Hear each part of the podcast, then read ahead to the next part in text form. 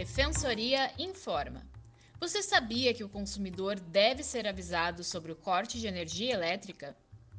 O aviso de suspensão da luz deve ser dado com 15 dias de antecedência. O corte da energia elétrica só pode ocorrer entre as 8 da manhã e as 6 da tarde e não pode acontecer aos finais de semana, feriados e vésperas de feriado.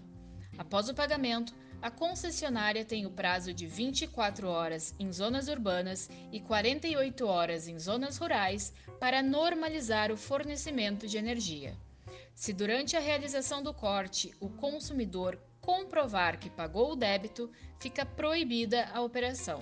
Contudo, a distribuidora poderá cobrar pela visita da equipe. Para mais informações, acesse defensoria.rs.def.br.